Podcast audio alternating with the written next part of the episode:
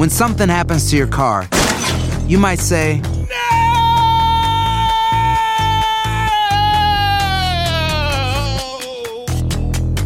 My car. but what you really need to say is something that can actually help. Like a good neighbor, State Farm is there. And just like that, State Farm is there to help you file your claim right on the State Farm mobile app. So just remember, like a good neighbor, State Farm is there. State Farm, Bloomington, Illinois.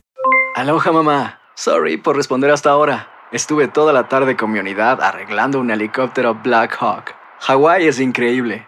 Luego te cuento más. Te quiero. Be All You Can Be, visitando goarmy.com diagonal español. Boost Mobile tiene una gran oferta para que aproveches tu reembolso de impuestos al máximo y te mantengas conectado. Al cambiarte a Boost, recibe un 50% de descuento en tu primer mes de datos ilimitados. O, con un plan ilimitado de 40 dólares, llévate un Samsung Galaxy A15 5G por $39.99. Obtén los mejores teléfonos en las redes 5G más grandes del país. Con Boost Mobile, cambiarse es fácil. Solo visita boostmobile.com. Boost Mobile, sin miedo al éxito. Para clientes nuevos y solamente en línea, requiere AroPay. 50% de descuento en el primer mes requiere un plan de 25 dólares al mes. Aplican otras restricciones. Visita boostmobile.com para detalles. Enigma sin resolver es un podcast para mayores de edad. Algunos escuchas pueden encontrar el contenido del programa ofensivo. Recomendamos la discreción de la escucha, especialmente para menores de edad. Soy enigmático.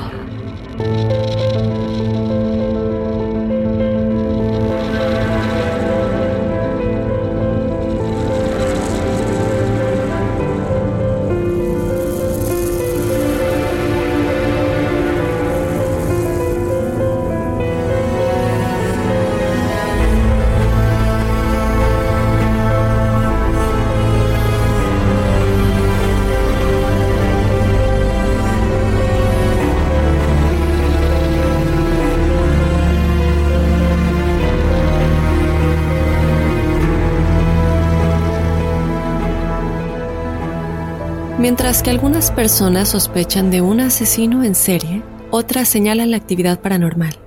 Pero la verdad es que nadie sabe realmente por qué han desaparecido personas en el Triángulo de Bennington en Vermont. Comenzando con una serie de desapariciones hace más de 70 años hasta el día de hoy. Los misterios aún no se han resuelto. El área ahora abandonada ha sido durante mucho tiempo el escenario de desapariciones inexplicables, asesinatos sin resolver y avistamientos extraños. El autor de Vermont, Joseph A. Citro, llamó al área vagamente definida, incluida la ciudad fantasma de Glastonbury, el Triángulo de Bennington. Glastonbury fue una vez una pequeña comunidad maderera, pero fue abandonada a fines del siglo XIX después de que se desvaneciera el auge de la tala. Fue después de que Glastonbury se convirtiera en un lugar remoto en el desierto cuando comenzaron a suceder eventos misteriosos e inexplicables.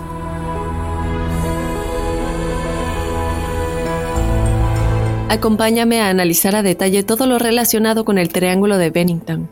Yo te doy la bienvenida, enigmático. Mi nombre es Daphne Wegebe y como siempre no puedo continuar sin antes recordarte que nos puedes seguir en las redes sociales en donde nos encuentras como Enigma sin resolver o de igual manera nos puedes escribir a nuestro correo si tienes alguna experiencia que contarnos en el episodio de testimoniales enigmáticos escríbenos a enigmas@univision.net.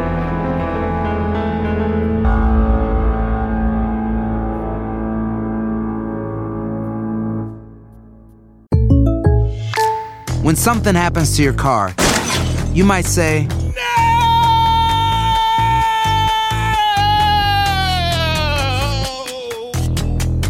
My car. but what you really need to say is something that can actually help. Like a good neighbor, State Farm is there. And just like that, State Farm is there to help you file your claim right on the State Farm mobile app. So just remember, like a good neighbor, State Farm is there. State Farm, Bloomington, Illinois. Aloha mamá. ¿Dónde andas? Seguro de compras. Tengo mucho que contarte. Hawái es increíble. He estado de un lado a otro con mi unidad. Todos son súper talentosos. Ya reparamos otro helicóptero Blackhawk y oficialmente formamos nuestro equipo de fútbol. Para la próxima te cuento cómo voy con el surf y me cuentas qué te pareció el podcast que te compartí. ¿Ok? Te quiero mucho. Be All You Can Be, visitando goarmy.com diagonal español. Boost Mobile tiene una gran oferta para que aproveches tu reembolso de impuestos al máximo y te mantengas conectado. Al cambiarte a Boost, recibe un 50% de descuento en tu primer mes de datos ilimitados. O, con un plan ilimitado de 40 dólares, llévate un Samsung Galaxy A15 5G por $39.99. Obtén los mejores teléfonos en las redes 5G más grandes del país. Con Boost Mobile, cambiarse es fácil. Solo visita boostmobile.com. Boost Mobile, sin miedo al éxito. Para clientes nuevos y solamente en línea, requiere AroPay. 50% de descuento en el primer mes requiere un plan de 25 dólares al mes. Aplican otras restricciones. Visita boostmobile.com para detalles.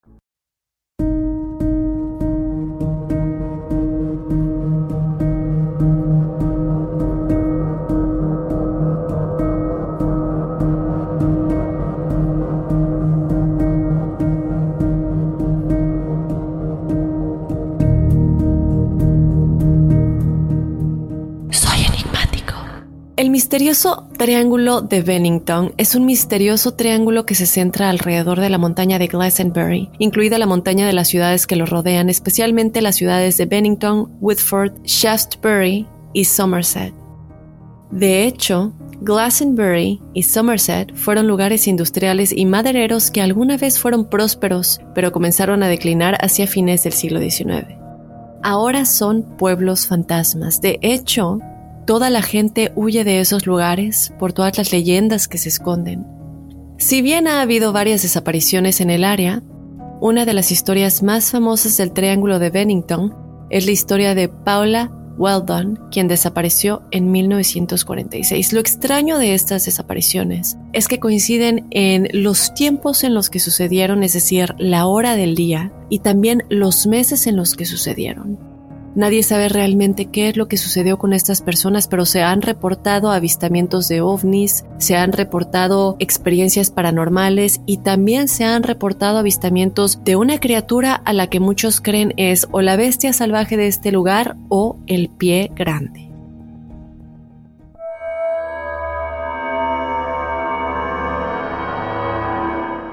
¿Cómo empiezan las desapariciones? Vamos a comenzar con los extraños sucesos de este lugar, de este triángulo de Bennington. Les cuento que a partir de 1945 comenzaron a ocurrir cinco años de desapariciones en el triángulo de Bennington. Mucha gente cree que definitivamente algo paranormal o extraño sucede en este lugar porque de lo contrario, las desapariciones hubieran continuado o hubieran sucedido antes de este periodo de únicamente cinco años en los que sucedieron. Estas desapariciones comenzaron con Midi Rivers. Un grupo de cazadores había pasado el día visitando las montañas, buscando venados, pero fallando en esta búsqueda. Una vez cansados, decidieron regresar al campamento.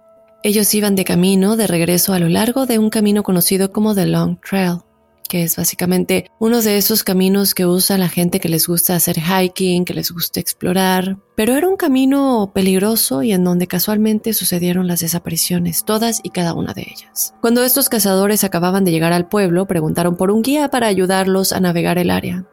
Eventualmente contrataron a un hombre llamado Midi Rivers. Midi era un residente local quien había pasado casi toda su vida cazando y pescando en el extenso bosque que rodeaba a la región. Conocía todos estos terrenos como la palma de su mano. Cuando el grupo decidió regresar, Midi había aumentado rápida e inexplicablemente su ritmo, desapareciendo en el subsuelo delante de ellos. Ellos, pues al ver que él comienza a caminar, no le dan mucha importancia porque ya estaban cerca del campamento eh, porque bueno, la reacción yo creo que de muchos de nosotros sería, a ver, espérame, eres el guía, no te vayas muy lejos porque no conozco estos lugares, pero ellos declararon que ya estaban cerca de llegar al campamento, entonces pues no le dieron mucha importancia porque pensaron que a lo mejor él había decidido caminar delante de ellos para tener fuego listo en el campamento para cuando llegaran, porque bien sabemos que muchos de los guías también se, van se dan a la tarea de atender de manera muy cordial y más que únicamente hacer el trabajo de guía, ¿no? Entonces ellos pensaban que esto era normal, que a lo mejor él, iba a tener, como les digo, el fuego listo en el campamento cuando llegaran, pero cuando finalmente llegaron a sus tiendas de acampar, no había fuego esperándolos ni midi. Cuando los minutos se convirtieron en horas, se hizo evidente que algo había salido mal, y varios de los cazadores volvieron sobre sus pasos hasta donde lo habían perdido de vista. Obviamente ellos trataron de hacer la recreación de los hechos, por dónde estamos caminando, qué fue lo que pasó, dónde es que lo vimos por última vez, en qué parte lo vimos desaparecer a la distancia, eh, buscaron por esas partes, pero no encontraron nada. Las búsquedas exhaustivas del sendero, perros de búsqueda especial, no arrojaron pistas sobre el paradero del guía desaparecido. Lo único que sí encontraron fue una munición de rifle que estaba sola, asentada, ahí recargada en posición vertical sobre una roca junto a un pequeño arroyo, lo cual obviamente se les hizo muy muy raro. Pronto, más de 300 lugareños y soldados preocupados buscaron por todo el desierto durante ocho días seguidos, pero no encontraron ninguna remota evidencia ni tampoco se reportó ningún avistamiento de Midi, Rivers el guía.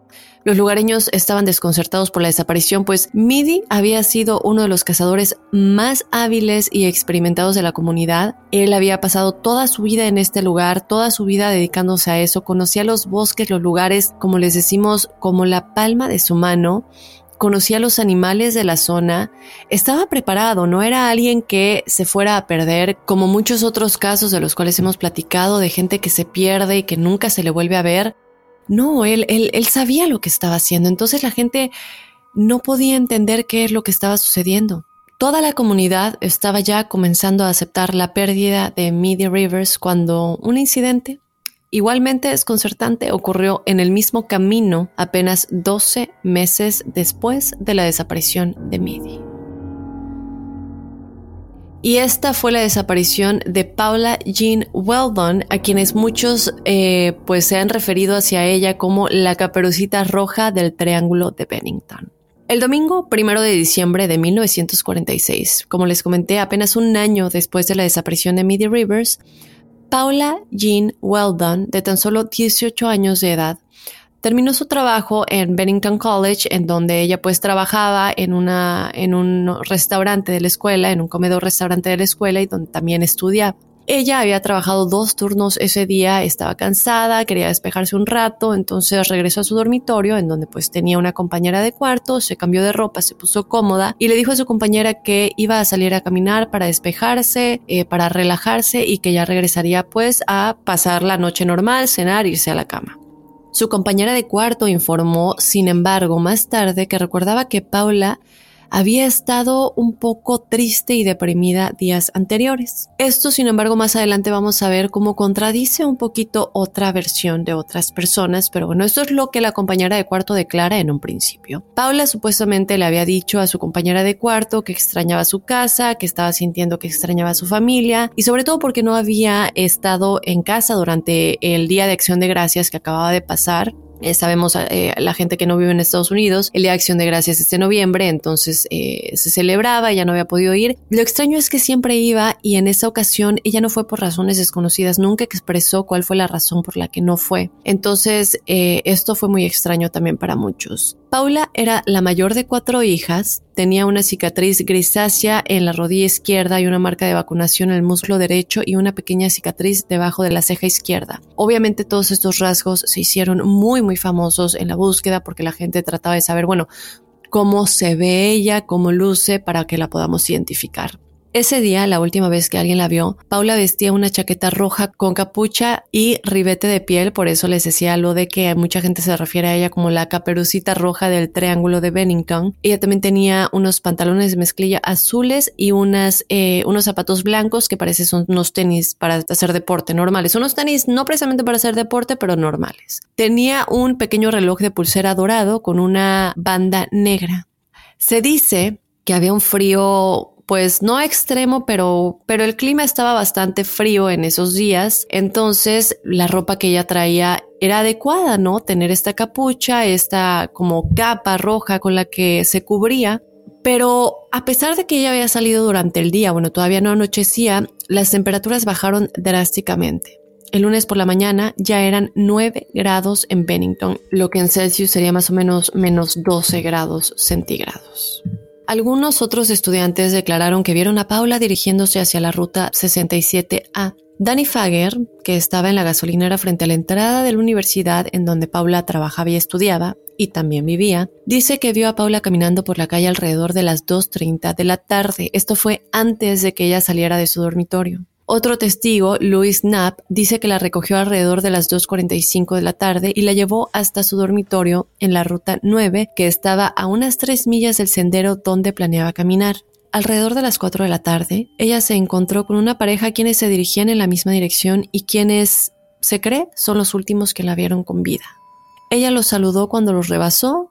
El esposo y la esposa miraron a Paula mientras ella seguía caminando hasta que la perdieron de vista cuando ella entró al llamado Long Trail, que es el mismo lugar en donde se vio por última vez a Midi Rivers. Cuando la pareja llegó al lugar en donde Paula eh, pues se desapareció entre las matas, entre los árboles, ellos declaran que este camino comenzó como a abrirse a su alrededor, pero estaban sorprendidos al descubrir que Paula pues ya no estaba a la vista. Y el lugar era tan amplio que pues ellos se preguntaron, no puede ser que haya caminado tan rápido porque la podríamos ver todavía a la distancia. Ese es un lugar abierto, es un lugar amplio, la podríamos ver. Sin embargo, bueno, ellos declaran que lo dejaron pasar, pero si nos ponemos a pensar, ella tenía ropa para frío, pero para frío de día.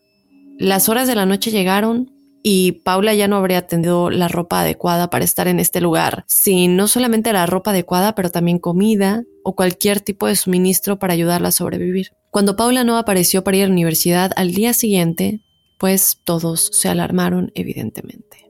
Lamentablemente nunca se volvió a ver a la adolescente. Después de que Paula no se presentó a sus clases el lunes 2 de diciembre, la directora de admisiones Mary Garrett llamó al fiscal del estado William Jeremy Jr. a la universidad antes del mediodía de día siguiente del día que desapareció Paula. También llamaron al padre de Paula para dejarle saber lo que estaba sucediendo. Alguien recordó como Paula dijo alguna vez que le gustaría visitar la cueva Everett en el monte Anthony que se encontraba cerca, por lo que un hombre llamado Henry Steele, que trabajaba como guía junto con algunos estudiantes, se dirigieron a la cueva esa tarde para buscarla porque pues pensaron que a lo mejor ella se había tratado de ir a explorar y conocer este lugar, pero lamentablemente no encontraron nada. Posteriormente, un taxista local de nombre A. Ruskin dijo a las autoridades que llevó a una estudiante a la estación de autobuses el domingo por la tarde, pero no pudo identificarla como Paula. Había varios posibles autobuses que podría haber tomado, pero los empleados de la estación no recordaban a nadie con su descripción ni a nadie con la ropa que ella traía. Sin embargo, había una camarera en un restaurante cercano llamada Ora Teltier que atendió a una chica que coincidía con la descripción de Paula a las 9.30 de la noche ese domingo por la noche. Ahora, lo que ella declara es que esta niña a la que ella vio estaba con un joven de alrededor de 25 años que se veía bastante intoxicado o bueno, borracho y que parecía que estaba como siendo abusivo verbalmente con ella. Cuando Paula se acercó, o bueno, cuando la chica, porque no estamos seguros que era Paula, se acercó al mostrador, ella le dijo ahora que se acercara para que le pudiera decir algo. Y lo que sucedió en ese momento es que esta chica le preguntó ahora qué tan lejos estaba Bennington e incluso le dijo a la camarera que estaba perdida y que no sabía en dónde estaba. Ora dijo que la niña no había bebido, que no se veía intoxicada, que no tenía aliento a alcohol, pero que parecía que estaba muy angustiada, ansiosa y estresada. El lunes por la noche, los medios informaron sobre la desaparición de Paula. Se alertó a las autoridades de Nueva York y Massachusetts y comenzaron a circular fotografías. Como nadie sabía si esto había sido eh, pues una desaparición de alguna manera por decisión propia, que Paula hubiera decidido irse, escuchando la versión de su compañera de cuarto que decía que se veía un poco triste, que extrañaba a su familia y no sabían a dónde había ido, pues a lo mejor estaba camino a casa o con amigos. Entonces no se inició ningún esfuerzo formal de búsqueda en ese momento. Sino hasta el martes 3 de diciembre, cuando se comenzaron a llevar a cabo registros en el campus de la universidad y en la sección de este lugar, el Long Trail, en donde desapareció Midi Rivers y en donde la pareja había declarado haberla visto. Este camino conducía a la estación de bomberos de Glastonbury. Muchas personas participaron en la búsqueda, incluido el superintendente de la universidad, un cazador llamado Herman Spencer, compañeros de estudios universitarios, Boy Scouts, miembros del Green Mountain Club y otras 30 personas de la zona. La gente realmente estaba buscando por ella y no podían entender por qué no encontraban nada. A las 5.30 de la tarde de ese martes, Ernie Whitman, quien era vigilante nocturno del periódico de la zona que se llamaba el periódico Banner, dice que cuando vio la foto de Paula en la portada del periódico. Él le dijo al reportero Pete Stevenson que habló con esa misma chica alrededor de las 4 de la tarde del domingo y que la chica se veía perdida y que le había estado pidiendo indicaciones. Tres residentes de Woodford confirmaron que vieron a Paula caminando hacia el Long Trail. Fue vista por última vez supuestamente en una parada de descanso llamada Hunter's Rest. Tres bomberos en una búsqueda más pequeña de Paula caminaron hacia Glastonbury, pero el camino fue difícil debido a la nieve. Por lo tanto, no pudieron llegar a Glastonbury, que es este pueblo fantasma en el que les digo que ya nadie vive por todos los sucesos que se dice que pasan en este lugar todos los avistamientos, las energías extrañas y desde luego las desapariciones del Triángulo de Bennington, que bueno, este pueblo fantasma forma parte de este triángulo. Entonces no pueden llegar. Llegan a la conclusión de que era poco probable que Paula hubiera llegado a Hunter's Rest, porque habría tenido demasiados problemas para cruzar el arroyo. El lugar era una propiedad de un hombre llamado William Lawson, quien informó que tres militares pasaron por ahí temprano el domingo y que tampoco estaban vestidos apropiadamente para el camino. Sin embargo, aquí empieza otro misterio y otra desaparición. En esta búsqueda de Paula y cuando este hombre William Lawson dice que tres militares pasaron por ahí temprano esa misma mañana y que tampoco estaban vestidos apropiadamente para el camino, eh, otra cosa que estas tres personas hicieron es que dejaron una maleta con él. Los hombres nunca regresaron por su maleta. Estos hombres militares se llamaban J.W. Carroll, William Watts y Golder. Pero Lawson también dijo que un cazador de ciervos llamado Midi Rivers había desaparecido en ese mismo lugar un año antes y es cuando todos comienzan a conectar y a preocuparse. El miércoles por la noche de esa misma semana, el presidente de la universidad emitió un comunicado en el que decía que las autoridades sospechaban de un crimen. Creían que el cuerpo de Paula estaba escondido en algún lugar, en el bosque o en las montañas. Las búsquedas de Paula se hicieron más grandes y más elaboradas que ese mismo miércoles por la tarde, la búsqueda incluyó cinco aviones y 120 hombres de la Guardia Estatal. Esta búsqueda llegó a involucrar hasta 500 hombres. Para mantener las cosas organizadas, cada buscador llevaba confeti para dejar caer, para asegurarse pues de que cada área que se buscara no se repitiera, porque muchas veces vemos que estos lugares se ven muy parecidos y de pronto no te das cuenta y estás caminando en círculos o ya pasaste por ese lugar. Entonces, bueno, para que esto no sucediera, ellos se aseguraran de ir dejando este caminito como de confeti mientras ellos iban caminando. Luego, un miembro de la facultad de Bennington College encontró huellas que podrían haber sido hechas por el tipo de zapato que tenía Paula. Pero eso no era lo único conectado remotamente con Paula y su posible ubicación. Los 500 buscadores no encontraron nada, pero eso era lo único conectado remotamente con Paula, porque no importaba todo lo que habían hecho, todo lo que habían incluido en esta búsqueda, 500 hombres, un avión, eh, obviamente los perros, no se encontró nada. Las autoridades, por tanto, creían que Paula no estaba en la zona. Se ofreció una recompensa de 500 dólares en el dinero de esa época a cualquiera que tuviera información que condujera a Paula. Como les digo, este dinero no parece mucho, pero estábamos en la década de 1940, entonces en esa época 500 dólares sí era mucho dinero. Mucha gente ya comenzaba a crear teorías. No hemos hablado de los ovnis, que se registraron varios avistamientos de ovnis de pronto, experiencias paranormales, avistamientos de posible bestia salvaje o de el pie grande. Pero la gente trataba de entender qué estaba sucediendo con la desaparición de Paula y cómo se conectaría posiblemente a la de Media Rivers. ¿Se acuerdan que anteriormente les había dicho que la compañera de cuarto de Paula había dicho que la había visto deprimida, pero que esto contradecía otras declaraciones? Bueno, eso es porque a pesar del relato que dio esta compañera de cuarto de Paula, que decía que estaba deprimida, que estaba triste, que extrañaba a su familia, otras chicas que dormían en ese mismo lugar Dijeron que Paula estaba completamente normal y que hasta se le veía feliz y entusiasmada el sábado por la noche, o sea, el día antes de su desaparición. Entonces sospecharon que ella tal vez habría decidido hacer un cambio en su vida e irse, por decisión propia. El 15 de diciembre cesó la búsqueda de Paula. El mayo siguiente, cuando la nieve se derritió, el padre de Paula organizó una búsqueda de dos días, obviamente tratando de encontrar, pues ya en este caso creo yo, el cuerpo de su hija. Ya no hay nieve, el clima está mejor, creo que tenemos más oportunidad de poder encontrarla. Al principio, él estaba contento con lo minucioso que eran los registros de las autoridades, con toda la gente involucrada en la búsqueda, pero él comenzó a estar inconforme con la falta de métodos sofisticados en el caso. Sus quejas fueron el catalizador para la fundación de la Policía Estatal de Vermont, que existe hasta el día de hoy, y que se creó siete meses después de que esta búsqueda comenzara. Lamentablemente, y como ustedes ya se imaginarán, Igual que en el caso de Midi Rivers, el cuerpo de Paula nunca se encontró tampoco sus pertenencias y el caso permanece abierto hasta el día de hoy. Desde luego, y con todas las teorías que rodean este extraño triángulo de Bennington, las desapariciones que, que rodean este extraño triángulo de Bennington y las cosas que se dice pasan ahí y en el pueblo fantasma de Glastonbury, el Triángulo de Bennington vio su tercera desaparición exactamente tres años después del día en que desapareció Paula Weldon, chicos. Aloha mamá. Sorry por responder hasta ahora. Estuve toda la tarde con mi unidad arreglando un helicóptero Black Hawk. Hawái es increíble. Luego te cuento más. Te quiero. Be All You Can Be, visitando goarmy.com diagonal español. When something happens to your car, you might say,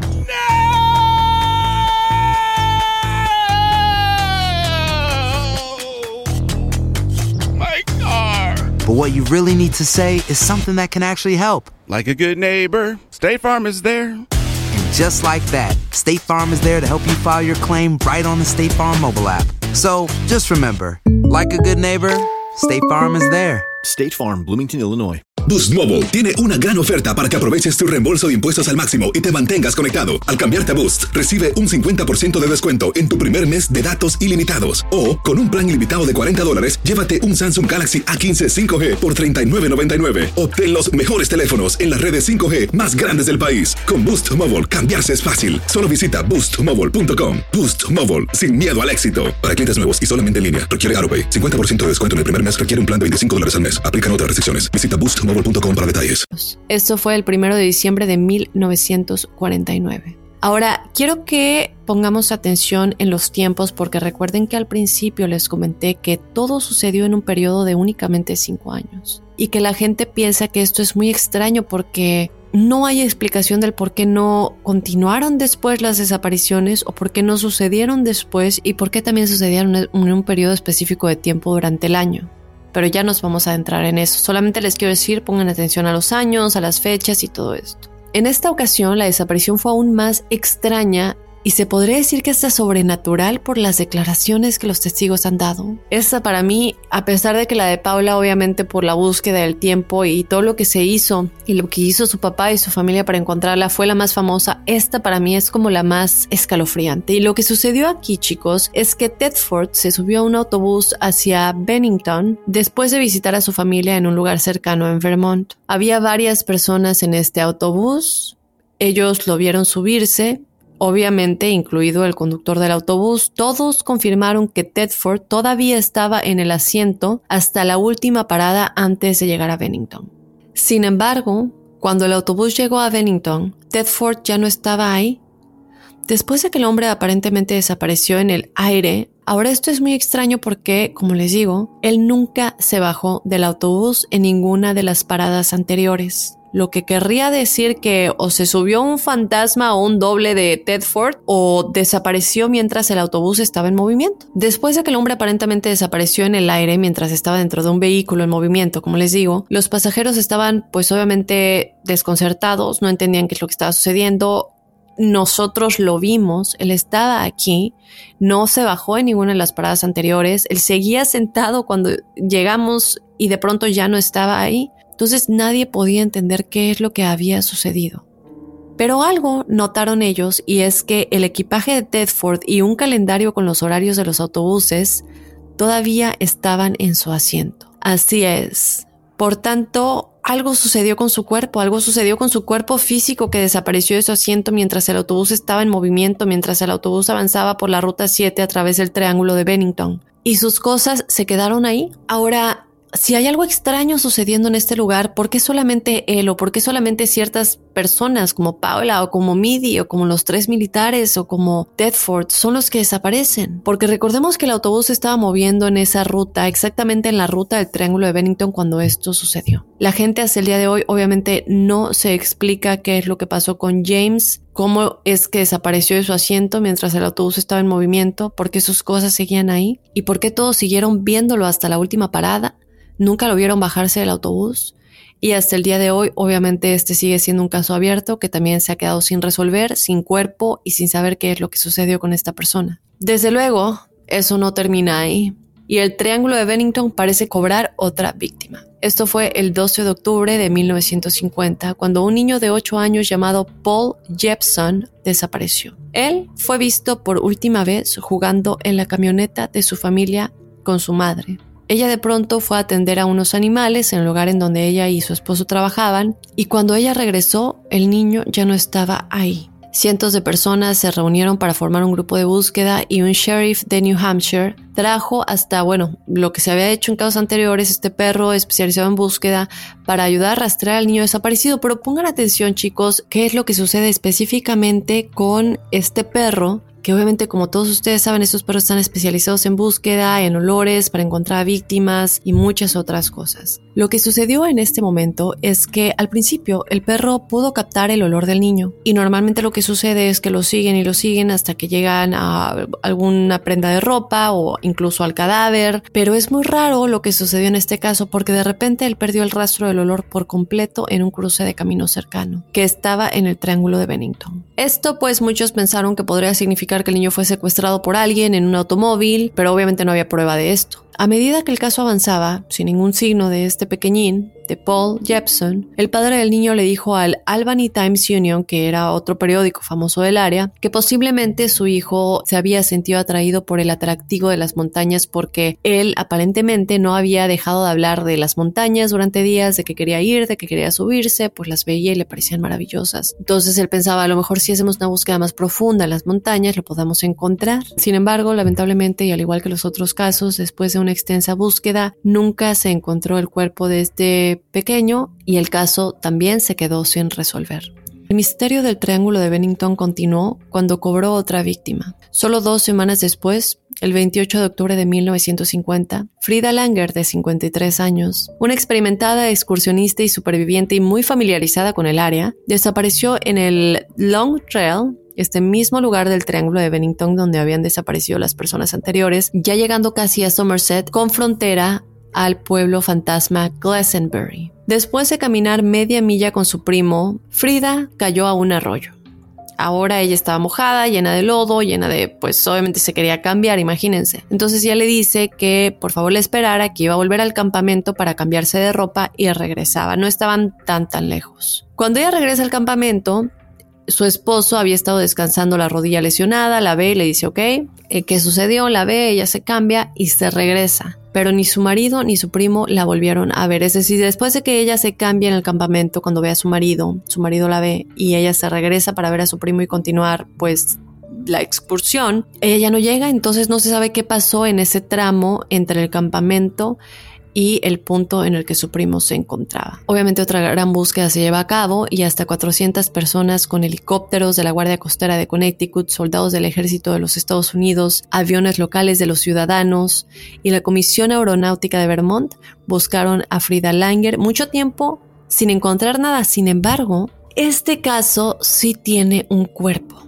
y mucha gente se pregunta si está relacionado con las otras desapariciones y simplemente los cuerpos no se encontraron o si está separado. Pero ¿qué es lo que sucedió? Bueno, seis meses después de su desaparición, el cadáver de Frida fue encontrado cerca de Somerset, este pueblo circundante de donde se encontraba este camino. Ahora, curiosamente, esta área en la que se encontró su cuerpo se trataba de un área abierta en la que se habían realizado búsquedas exhaustivas varias veces en los meses anteriores. Por tanto, era muy extraño que hubieran estado ahí tanto tiempo, de día, de noche, con perros y que nunca hubieran visto el cuerpo.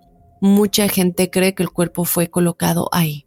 El cuerpo no logró que el caso se cerrara, porque incluso con el cuerpo encontrado con el cadáver, el caso no vio resolución. El cuerpo de Frida se había deteriorado tanto que los médicos, lamentablemente, los médicos forenses, lamentablemente no pudieron determinar la causa de la muerte. Entonces esto hizo que se alimente más la especulación sobre qué tipo de final podría haber encontrado por muy perturbador que pudiera haber sido.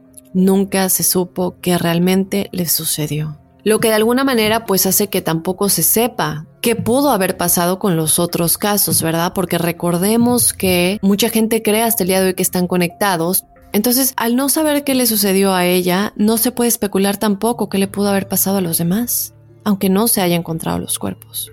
Ahora les he platicado de algunas de las teorías que están en este caso, sin embargo, no hay ninguna evidencia para ninguna. Pero vamos a platicar cuáles son las teorías, qué es lo que se habla y se dice de todos estos casos y el misterio del Triángulo de Bennington en general. Porque chicos, en realidad esta serie de desapariciones están lejos de ser los únicos eventos inexplicables que han ocurrido en el Triángulo de Bennington o sus alrededores. Pero considerando lo misterioso detrás de todas estas, de todas estas desapariciones, muchas personas han especulado locamente sobre la posibilidad de fuerzas malignas o incluso paranormales en acción. Esta idea solo se ve reforzada porque mucha gente ha reportado avistamientos de ovnis y de el pie grande en esta misma región. En efecto, mucha gente ha dicho que eh, si no están seguros de que sea pie grande, por lo menos es una criatura que obviamente no es humano y tampoco parece ser un animal salvaje. Y la gente pues está tratando de entender qué conexión podría tener esta criatura con los avistamientos de ovnis que también se han reportado y obviamente con las desapariciones. Otros creen que las cinco personas desaparecidas entre 1945 y 1950 podrían ser obra de un asesino en serie.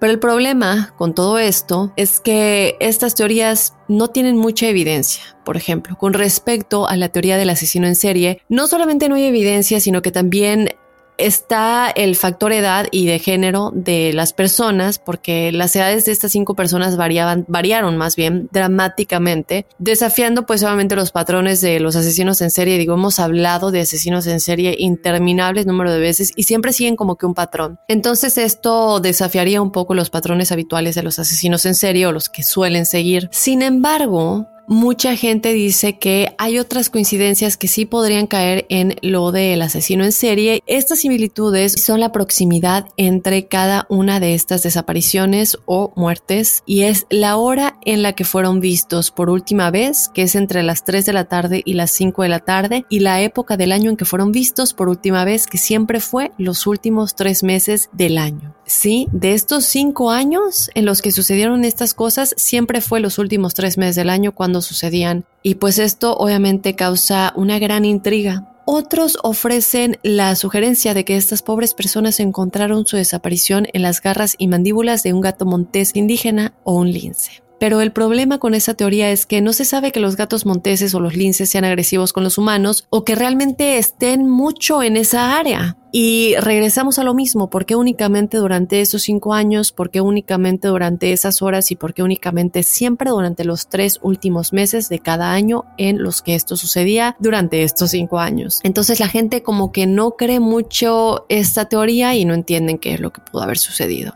Ahora, como dije antes, el Triángulo de Bennington tiene mucho más en su historia que estas cinco extrañas desapariciones. Ha sido el escenario misterioso de las desapariciones de hasta 40 excursionistas y residentes. Joseph A. Citro, como les dije al principio del episodio, él acuñó el nombre del área y declaró en 1996 que los nativos se negarían a poner un pie en la montaña de Glastonbury, este, esta montaña de este pueblo fantasma que nadie quiere visitar. Eso es a menos que estuvieran enterrados o muertos. De otra manera, nunca pisarían ese lugar. Ellos creían que todo este lugar estaba maldito y la teoría de ellos es que en este lugar chocaban algo que ellos llamaban los cuatro vientos. Ahorita vamos a platicar qué es lo que ellos decían que son los cuatro vientos. Si bien la mayoría puede simplemente descartar esto como un mito, hay algo de verdad detrás de esto, ya que el patrón del viento de la montaña de Glastonbury es tan errático, chicos, que el clima cambia repentinamente y las plantas tienden a crecer en ángulos muy extraños que la gente no se explica. Otro mito atribuido a los nativos de Vermont es su creencia en una piedra encantada en la cima de la montaña que podría tragarse a una persona entera. De acuerdo con este folclore, que fue informado por David Russell en una revista llamada El Proyecto Paranormal X, una persona se paraba en la roca para inspeccionar la región y se encontraba de repente devorada por completo y nunca más se supo de esta persona. Pero se cree que Glastonbury, este pueblo fantasma, estuvo maldito desde el principio. ¿Qué es lo que se dice de Glastonbury? Parece que este lugar estaba destinado a ser un lugar, o más bien una ciudad fantasma desde su primer día. Ahora, si ha pasado tanto tiempo este lugar siendo un lugar fantasma, si no fuera verdad, yo no entiendo por qué hasta la actualidad nadie se ha animado a habitarla. Los residentes abandonaron el área para comenzar de nuevo en otro lugar, dejando la ciudad con una población en rápido declive. En 1930, la familia Mattinson, de tres miembros, eran los últimos en vivir en la ciudad. Según un censo del 2010, ocho personas vivían ahí en ese entonces. Eso fue ya hace más de 10 años, entonces no sabemos si eso continúa siendo así. Pero hay algo más, ya que bueno, un trabajador de un aserradero llamado Henry McDowell se emborrachó y mató a un compañero de trabajo con una piedra después de escuchar voces que según él le decían que atacara al hombre. Él fue enviado a un manicomio, pero logró escapar solo para desaparecer y nunca más se le volvió a ver. Mucha gente cree que estas voces que él tenía no era porque estuvieran locos, sino porque realmente hay una maldición en el lugar, y otros se preguntan por qué nunca más se le volvió a ver después de que se escapó del manicomio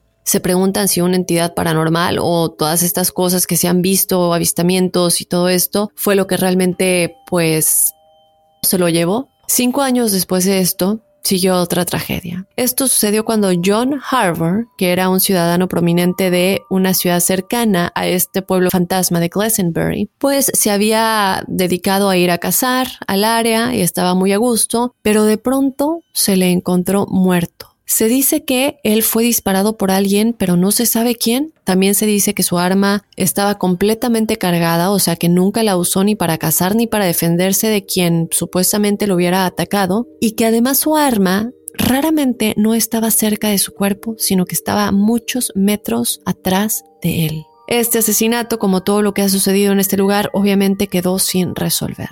Ahora, obviamente, después de todos estos años, han pasado sucesos más recientes y es que se han informado, como les he dicho, de incontables avistamientos de luces extrañas en el cielo en este lugar, no solamente en el pueblo de Glastonbury, pero de toda el área que conforma el triángulo de Bennington. También otras personas dicen que siempre hay olores extraños en la montaña y sonidos sin explicación, que no son sonidos que parezcan venir de esta tierra. Estos informes, junto con las extrañas desapariciones, han llevado a otros a creer en las teorías que hablan de los ovnis, los agujeros de gusano o portales dimensionales que se tragan a estas personas. Y recordemos el caso de James, quien se extravió de este autobús en movimiento, que sus cosas seguían ahí, pero que él nunca se bajó del autobús con la gente aún estando ahí. De pronto él ya no estaba. Entonces la gente se pregunta qué fue lo que sucedió específicamente en este caso, si, había, si, habría sido un ovni, un agujero de gusano o un portal dimensional por el cual únicamente él cruzó. Pero independientemente de por qué y cómo sucedieron todas estas desapariciones, el informe más extraño es el del monstruo de Bennington. Mucha gente cree que este es el pie grande, pero muchos otros dicen que no, que por lo que han escuchado de cómo se escribe al pie grande, este es diferente. Y mucha gente dice haberlo visto. El primer avistamiento de esta criatura salvaje se informó cuando supuestamente se abalanzó sobre un carro en movimiento. Ahora obviamente hay algunos que tratan de encontrar explicaciones pues tal vez un poco más prácticas pero menos satisfactorias para muchos. Entre estas explicaciones entra la ladera de la montaña que está prácticamente llena de pozos y de minas sin marcar, lo que para los desafortunados excursionistas significaría que quien salga del camino puede caer al vacío hasta la muerte. Muchos dicen que esto es lo que podría haber pasado, sin embargo otros no lo creen porque aunque se dice que sí están un poco escondidas, la gente que vive en esta área y que ha vivido ahí durante mucho tiempo sabe de estas cosas y mucha de la gente que se perdió vive en esta área, entonces no estarían caminando desprevenidos. Y por otro lado, los que iban como excursionistas normalmente tenían guías como Midi la primera desaparición de Midi River como él, que sabían de estas cosas igual, entonces no hubieran dejado que caminaran desprevenidos. Por tanto, mucha gente no cree en estas teorías. Por otro lado, un factor más que complica todo el calvario es el extraño patrón de viento que les comentaba hace un momento, del que hablan los nativos,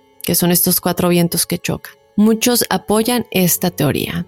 Y se cree que debido a estos vientos y a cómo hace que el clima cambie repentinamente y que las plantas crezcan de esta manera tan extraña que les comentaba hace un momento, muchos excursionistas recientes han tenido dificultades para navegar por la montaña por esta razón, porque de pronto nos, nos explican cómo de un momento a otro el clima cambió y creen que están en un lugar completamente diferente a pesar de que estén en el mismo lugar y siguen caminando perdidos porque obviamente pierden el sentido de, de en dónde se encuentra, el sentido de dirección. Y hay más con respecto a esto, con respecto a lo extraño del clima y de cosas que la gente no se explica cómo es que pasan en esta área específica del Triángulo de Bennington, que mucha gente cree está conectada con campos magnéticos. Y antes de adentrarnos a eso, yo quiero aclarar que si bien algunas de estas explicaciones pueden pues como que ayudarnos a explicar un poco, a tratar de entender un poco qué es lo que sucedió con todas estas personas, todavía hay muchas preguntas sin respuesta, sobre todo con tantas teorías rodeando este lugar. ¿Qué es lo que sucedió realmente? ¿Murieron de hipotermia o de una caída? ¿O por qué el cuerpo de Frida se encontró tiempo después de que ya habían buscado en esa área y no había nada? ¿O por qué terminó? Eh, ¿Recuerdan cuando este, el olor de este niño que desapareció de Paul, el, el, olor desapareció y de pronto ya no lo pudo arrastrar el perro de la nada? ¿Qué sucedió en ese caso? ¿O por qué este hombre desapareció del autobús en movimiento? No se entiende qué es lo que está sucediendo en este lugar. Ahora, como les comentaba, hay informes modernos de pues gente aventurera que va y quiere explorar este lugar y si ustedes llegan a ir, por favor cuéntenmelo,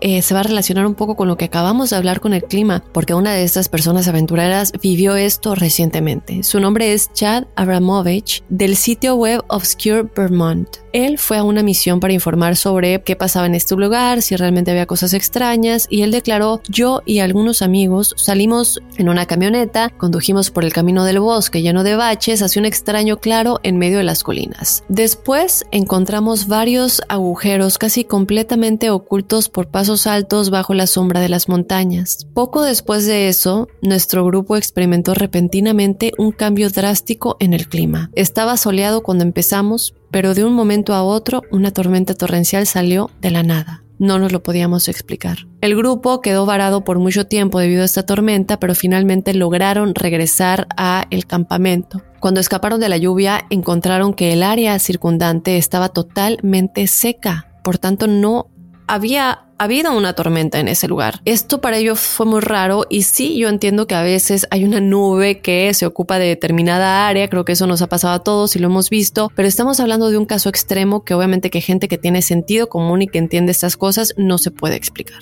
Curiosamente, los lugareños también confirmaron más tarde que ninguna tormenta eléctrica había pasado por el área. Entonces, mucha gente dice que esto es muy extraño y que no logran entender por qué ellos sí presenciaron esta tormenta que hasta los dejó varados mucho tiempo cuando realmente no hubo ninguna tormenta. No solamente porque el área circundante estaba seca, pero la gente lo declaró. Otro caso reciente es el del 2008 y es el de Robert Singley, que es profesor de composición musical en Bennington College, que es en donde estudiaba Paula, esta chica que desapareció, la llamada caperucita roja del Triángulo de Bennington. Y él también era un excursionista experimentado. Él dice que se perdió en la misma montaña cuando tomó un camino que conocía muy bien. Él usó el mismo camino para regresar y para ir y siempre lo hacía para ir a, pues a la escuela a dar sus clases. Pero de pronto un día este sendero que él conocía muy bien no terminó llevándolo a donde debería haberlo hecho. Según el propio Robert Singley, él caminó por cinco millas antes de darse cuenta de que ya debería haber llegado a su automóvil. En ese punto se formó una densa niebla y el sendero se volvió irremediablemente oscuro. Se acercó a un lugar y trató de encender fuego, pero cada palo que alcanzaba eran simplemente huesos de animales. Finalmente logró hacer fuego y permaneció sentado, acurrucado junto al fuego durante toda la noche. Por la mañana vio que estaba al otro lado de la cajuela de su automóvil y no se explica cómo llegó ahí si en la noche no estaba ahí. Afortunadamente logró sobrevivir, vivió para contarlo, pero obviamente esto no hace que encontremos una explicación porque ni siquiera él sabe qué es lo que sucedió. Pero una cosa, chicos, que la mayoría de la gente que le gusta explorar en la actualidad el Triángulo de Bennington, excursionistas, aventureros, algo que esta gente aún no conoce de este lugar es algo que se llama el Green Mountain Club. Este club aún mantiene este sendero de Long Trail en el que se dice que muchos han desaparecido y que es obviamente parte de este triángulo de Bennington y aún guía a aquellos que pretenden caminar hasta ahí. Sin embargo, Mientras más gente sigue acudiendo a este lugar, no solamente continúan las desapariciones, pero también continúan los testigos de gente que dice haber visto monstruos, ovnis y luces extrañas en el lugar. Ahora, ¿Qué es de Glastonbury, esta ciudad fantasma que se encuentra en este triángulo de Bennington, que está eh, circundante, que está muy cerca de este sendero de Long Trail? Pues si bien Glastonbury es una ciudad fantasma, obviamente aún existe mucha gente que le gusta ir, aficionados de la historia, cazadores, excursionistas, como les digo, gente que quiere explorar, estudiantes universitarios y obviamente no pueden faltar los investigadores paranormales. Muchos investigadores paranormales van a este lugar para filmar y saber qué es realmente lo que está sucediendo en este lugar, aunque hasta el día de hoy todavía no se ha encontrado una respuesta. Como les dije hace un momento, al día de hoy únicamente se sabe de ocho personas que han elegido vivir en esta extraña parte de Vermont. No hay otras ciudades como Glastonbury con su camino de tierra sinuoso, con su historia, con todo el terror que la gente le tiene y que además sea parte de este misterioso triángulo en el que se dice pues suceden cosas extrañas. La última casa que se puso en venta en este lugar es la antigua casa de una familia que vivió ahí, que eran la familia de los Mattison. Entonces, bueno, después de esto, evidentemente no han habido nuevas construcciones, no han habido casas en venta o, de gente que esté interesada en comprar alguna alguna casa en este lugar. ¿Ustedes comprarían un lugar? ¿Se mudarían a este lugar únicamente pues por la privacidad y alejarse de la sociedad? ¿O tendrían miedo. Yo a lo mejor sí me animaría a ir como a investigar qué es lo que está sucediendo. No entraría al sendero en el que la gente se pierde, pero sí probablemente me aventuraría a ir de día, de día, cabe aclarar, a este pueblo fantasma y ver las casas y a ver si todavía están esas ocho personas que aún viven, se dice que viven ahí y pues ver si a lo mejor podríamos entrevistarlos o algo así, ¿no? Creo que estaría muy interesante. Pero ustedes déjenme saber qué piensan enigmáticos. Obviamente yo quiero escuchar su punto de vista sobre este triángulo porque como lo dijimos al principio, mucha gente ha escuchado del triángulo de las Bermudas y las desapariciones que pasan en este lugar, pero muchos no habían escuchado del triángulo de Pennington y de su pueblo fantasma Glastonbury en el que suceden todas estas cosas extrañas de las cuales hasta el día de hoy no se tiene explicación alguna. Déjenme saber qué opinan desde luego escribiéndome a el correo de enigmas enigmas.univision.net y también por favor síganos en las redes sociales en donde semana a semana estamos publicando lo que está sucediendo en el podcast. Nos encuentras en Instagram y en Facebook como Enigmas sin resolver. Yo soy Dafne Wegebe y nos escuchamos la próxima semana. Soy enigmático.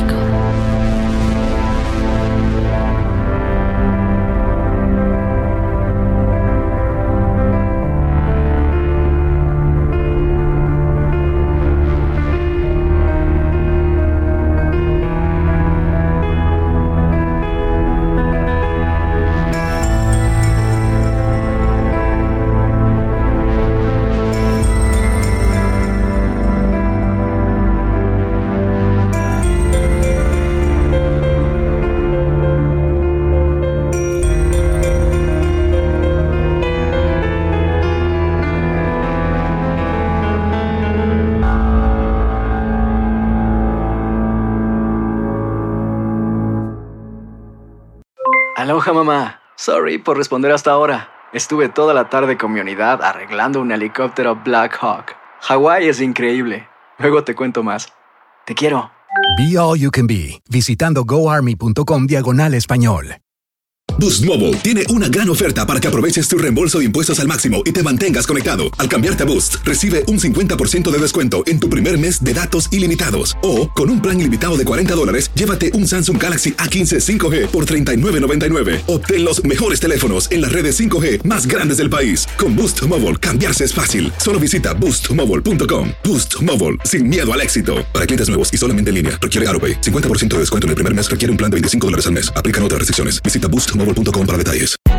Hay gente a la que le encanta el McCrispy y hay gente que nunca ha probado el McCrispy. Pero todavía no conocemos a nadie que lo haya probado y no le guste. Para pa pa pa.